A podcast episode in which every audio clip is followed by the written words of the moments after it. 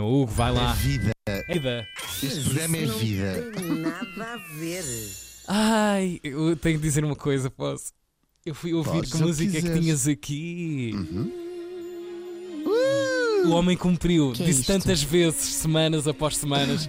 Nunca passam isto. A minha amiga Desiree com o seu tema Life. Live. Este tema é vida. E hoje vamos falar de esperança, nomeadamente de esperança de vida, imaginem. Ou seja, o tempo que nós temos em média para viver, que se chama exatamente esperança média de vida. As Ah, notícias são boas. A esperança média de vida aumentou, imaginem, meus queridos, nos últimos 100 anos para o dobro. É verdade.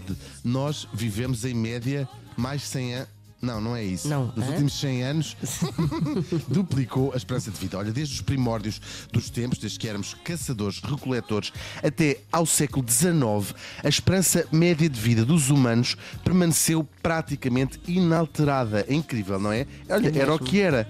Podes A crer. gente estava muito bem e de repente, tá!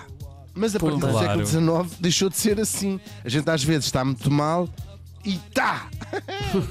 Bom, a verdade é que a esperança média de vida não teve alterações nenhumas e era muito eh, democrático. Fosse quem fosse, um rei ou um camponês ali no meio do milho, toda a gente vivia mais ou menos o mesmo tempo. Talvez um bocadinho melhor uns, outros um bocadinho pior, mas a esperança de vida era a mesma. Uns de cerca de 35 anos. Claro que não quer dizer que toda a gente vivesse 35 anos, naturalmente é uma média. E uma das coisas que sempre puxou esta média para baixo é o facto de cerca de 40% das pessoas morrer antes de chegar à idade adulta, ou seja, quase metade até ao Caramba. século XIX das crianças Que não à mortalidade idade adulta.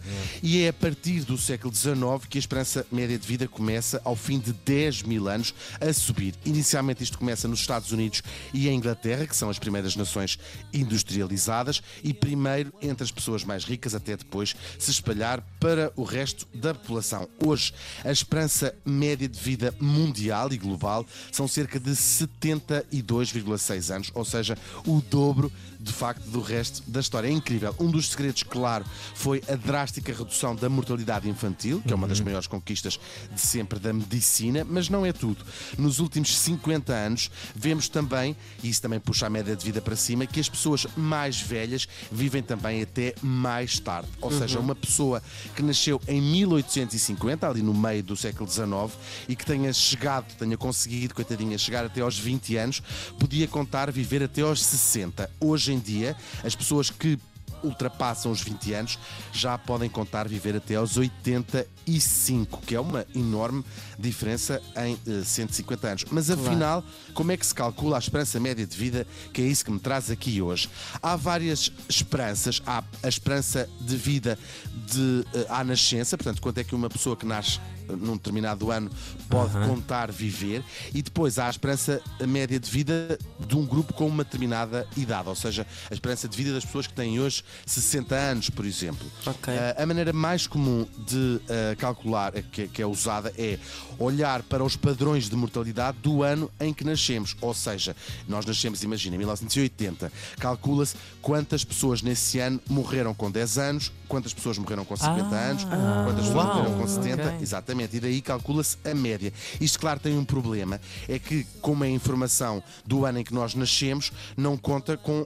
Ah, o que vai acontecendo em todos os anos que nós depois vivemos, ou seja, os Pois. Claro. avanços Se médicos, atualiza, claro. Exatamente. Claro. Os avanços médicos, por exemplo, ou então, pelo contrário, imaginem que quem nasce no ano de uma pandemia ou de uma guerra, podemos acabar por viver muito mais do que a média das pessoas que viveu no ano em que nós nascemos. Depois disto tudo, há a esperança de média global de um país, de uma região ou do próprio mundo, que já envolve cálculos muito mais complicados do que a vossa capacidade de compreensão. Pronto, está.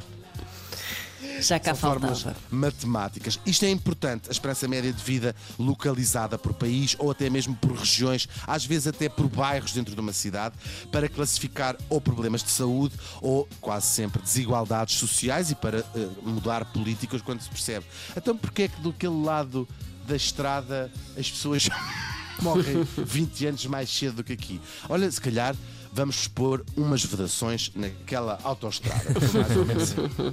Estou mais ou menos a brincar. Vamos a Portugal. A esperança média de vida à nascença é de 80,8 anos, que é incrível.